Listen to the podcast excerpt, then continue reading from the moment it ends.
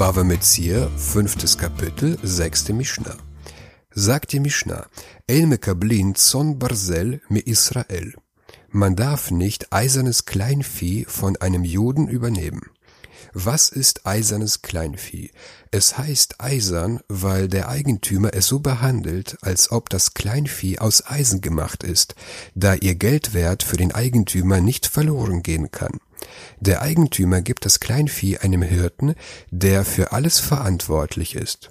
Zum Beispiel gebe ich 100 Schafe einem Hirten im Wert von 100 Zeller und sage ihm, hier hast du 100 Schafe, kümmere dich um sie zwei Jahre lang, und danach teilen wir uns den Gewinn aus ihrer Wolle, den Jungen und der Milch. Ich gebe sie dir aber nur, wenn du die volle Verantwortung für sie übernimmst. Stirbt ein Tier oder geht es verloren, dann musst du mir Geld zahlen, einen Zeller pro Schaf. Am Ende dieser zwei Jahre musst du mir alle Schafe oder ihren Geldwert zurückgeben. Mipnei shehu ribit, weil es Zins ist.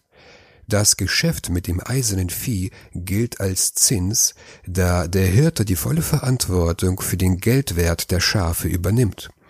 Die Schafe gelten als Darlehen, mit denen der Hirte für sich Geld erarbeitet. Wenn ich am Ende des zweiten Jahres die Hälfte des Gewinns verlange, dann gilt es als Zins, denn ich bekomme nicht nur meine hundert Schafe oder ihren Geldwert, sondern auch die Hälfte des Gewinns, und das ist eindeutig Zins. Aval mekablin zon barzel min aber man darf eisernes Kleinvieh von einem Nichtjuden übernehmen. Man darf Zinsen an Nichtjuden zahlen. Somit ist dieses Geschäft zwischen einem Juden und einem Nichtjuden möglich, gleich ob der Jude ein Hirte oder der Investor ist. Ve lovin mehen umelavin otan beribit.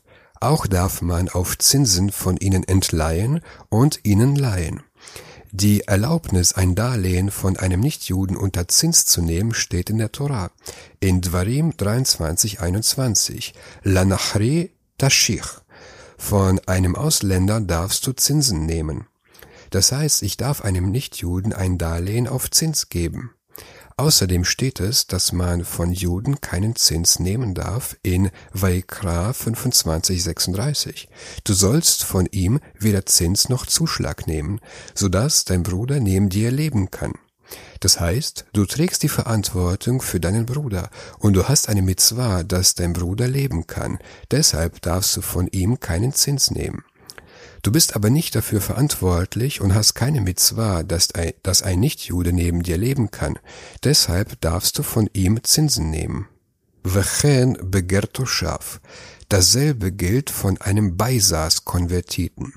Das heißt, ich darf Zinsen von einem Benoach nehmen, genauso wie von einem Nichtjuden.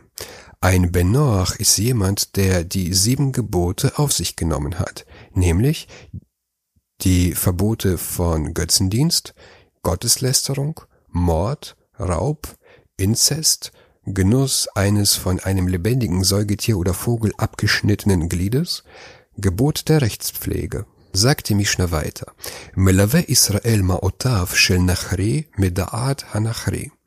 Ein Jude darf das Geld eines Nichtjuden auf Zins verleihen mit Einwilligung des Nichtjuden. Das heißt, ich bekomme ein Darlehen von einem Nichtjuden auf Zinsen und ich muss ihm meine Schuld abbezahlen.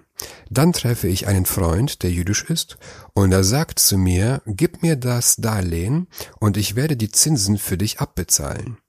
Die Mishnah lehrt, dass es hierbei kein Problem gibt, da nicht ich der Gläubiger bin, sondern der Nichtjude. Ist der Nichtjude einverstanden, dann darf ich das Darlehen an meinen Freund weitergeben. Ich darf das Darlehen nicht ohne Einverständnis des Nichtjuden weitergeben, denn dann sieht das so aus, als ob ich einem Juden ein Darlehen auf Zinsen gebe. Aval Art Israel. Aber nicht, wenn es bloß mit Einwilligung des Juden geschieht. Gebe ich einem Nichtjuden ein Darlehen auf Zins und er trifft einen Juden, und der Jude sagt zum Nichtjuden, gib mir das Darlehen, und ich werde die Zinsen für dich abbezahlen. So darf ich der Weitergabe des Darlehens nicht zustimmen, denn dann verlange ich Zinsen von einem Juden. Geschieht dies ohne mein Einverständnis, dann ist es erlaubt, denn der Jude bezahlt die Zinsen dem Nichtjuden und der Nichtjude zahlt sie mir zurück.